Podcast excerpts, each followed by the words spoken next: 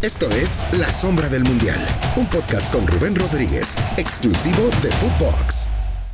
Hola, qué gusto estar con ustedes, episodio 10 de La Sombra del Mundial. Y bueno, pues vaya lío, vaya lío que tienen las elecciones nacionales, todas, todas, en específico las de Conmebol y las de CONCACAF. De eso vamos a platicar, vamos a platicar un poco de qué está preparando Gerardo Martino, que la lista le iba a dar el martes, luego que el miércoles, luego el jueves y así sucesivamente. Entonces me parece que va a ser largo, largo, largo el peregrinar de esta selección que presentará recambios importantes. Lo que sí es que los quiero invitar a escucharnos en cualquier plataforma y obviamente en Spotify si ustedes eh, tienen a modo. Denle play, este es el episodio número 10. Hoy estoy solito, hoy la banda me dejó solito, pero vamos a platicar un poquito de algunas anécdotas, de algunas cosas interesantes que tiene la selección mexicana. Primeramente, a ver, ¿qué pasa con lo que está sucediendo en Europa? ¿Cómo, cómo bloquea por completo a la selección nacional. En específico, Inglaterra dijo no, Raúl Jiménez no viene. Italia está negociando a ver si prestan a Johan Vázquez y dejan viajar también al Chucky Lozano, que por cierto, con él tenían que hablar primeramente para ver cómo está físicamente, porque no ha tenido actividad después de este duro golpe que recibió en la Copa Oro. Entonces, él estaba en duda. Pero España, que ha cambiado constantemente de semáforo hacia México, tienen que ver si van a prestar a los jugadores, cómo los van a ceder. Ahí sí hay un tema.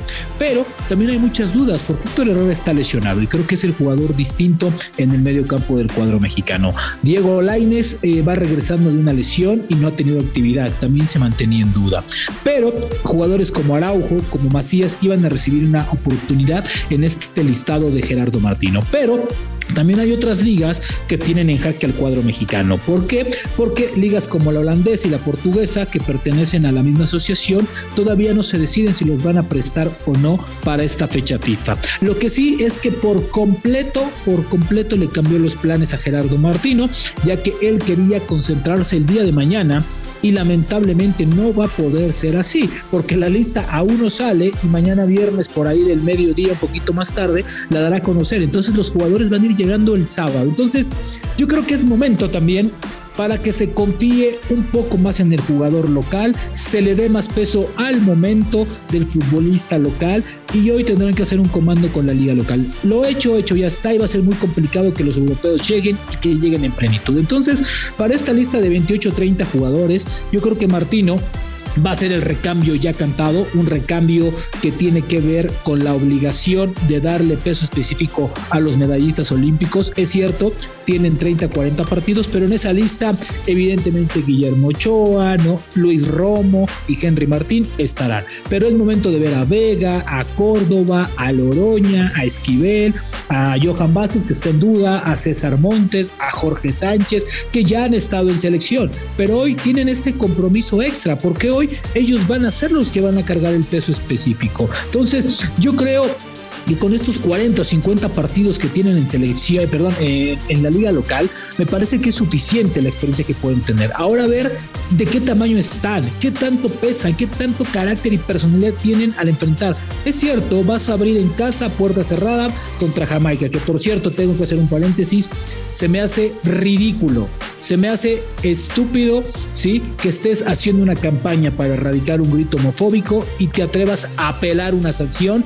en lugar de asumir tu responsabilidad y decir, estoy castigado, esto nos pasa por permitir esto, por marcar el grito homofóbico en su momento como folclore mexicano, como una frase de fútbol. Es increíble, increíble que la Federación Mexicana haya apelado y siga queriendo erradicar. Esto al paisano se le va a decir, ah, no pasa nada, güey, vamos a gritar que están jugando mal estos güeyes, vamos a gritarles y vas a ver cómo no pasa nada, todos nos apelan, ya saben, pero bueno, cosas que yo no entiendo del escritorio del fútbol mexicano. Pero bueno, regresando al tema, eh, me parece que es momento también para ver algunos jugadores el tamaño, el peso específico de la playera, pero sobre todo ver cómo reaccionan a ciertas cosas, porque abres contra Jamaica puerta cerrada, pero visitas Costa Rica y luego visitas Panamá, tienes visitas complicadas. Yo una cosa sí les digo, y lo sé porque he estado en las últimas cinco procesos mundialistas. Creo que esta eliminatoria va a ser la más brava.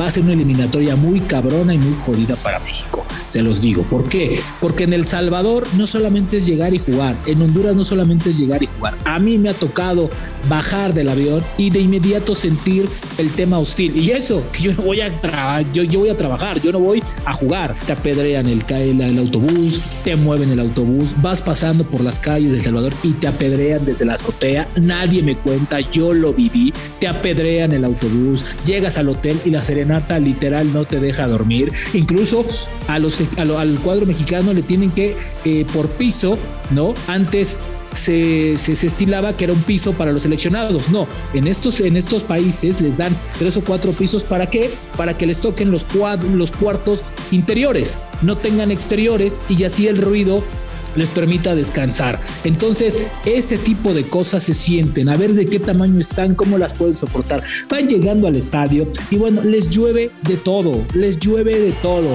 Las mentadas de madre es lo mínimo que puedes recibir en un, en un, en un estadio en Honduras y en un estadio como en El Salvador. En Honduras juega todos. Te ponen a jugar a las 2 de la tarde, a 40 grados de calor, más la humedad. Saben lo que es eso.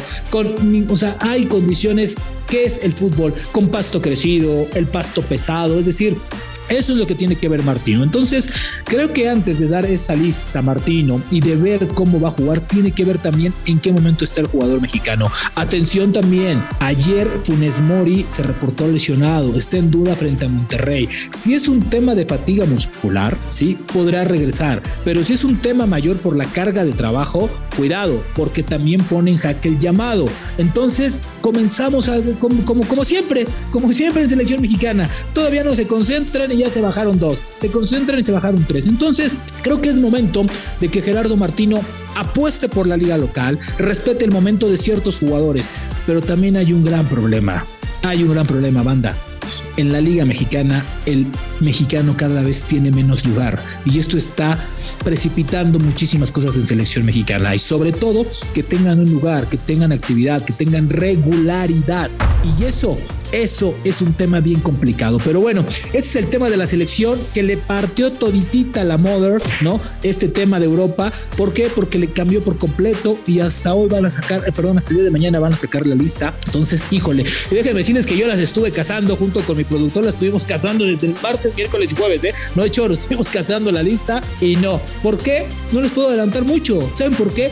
Porque ni el mismo Martino hoy sabe la lista. Los, ya les dimos algunos nombres, pero suman ahí a, a tal vez de, de, Monterrey. No sé si a Salcedo le va a respetar esta parte del castigo porque es un hecho que a Salcedo no lo quería ver ni en pintura por un tema de indisciplina fuera de la cancha. Entonces no sé si lo vaya a respetar ahora con ciertas ausencias. Moreno está lesionado, todavía le falta una semana más para que regrese.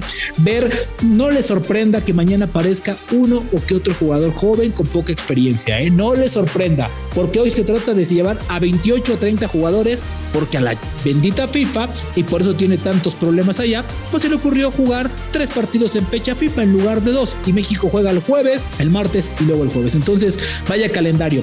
Por cierto, no sé qué está pensando Estados Unidos o no sé qué negoció Estados Unidos. Porque una cosa es que ellos estén en verde y la otra es a las ciudades a donde va. Porque no están en verde todos. Ellos van con su cuadro de lujo está McKinney, está eh, Pulisic, están todas sus figuras. Y eso que Pulisic está lesionado, ¿eh? no ha jugado.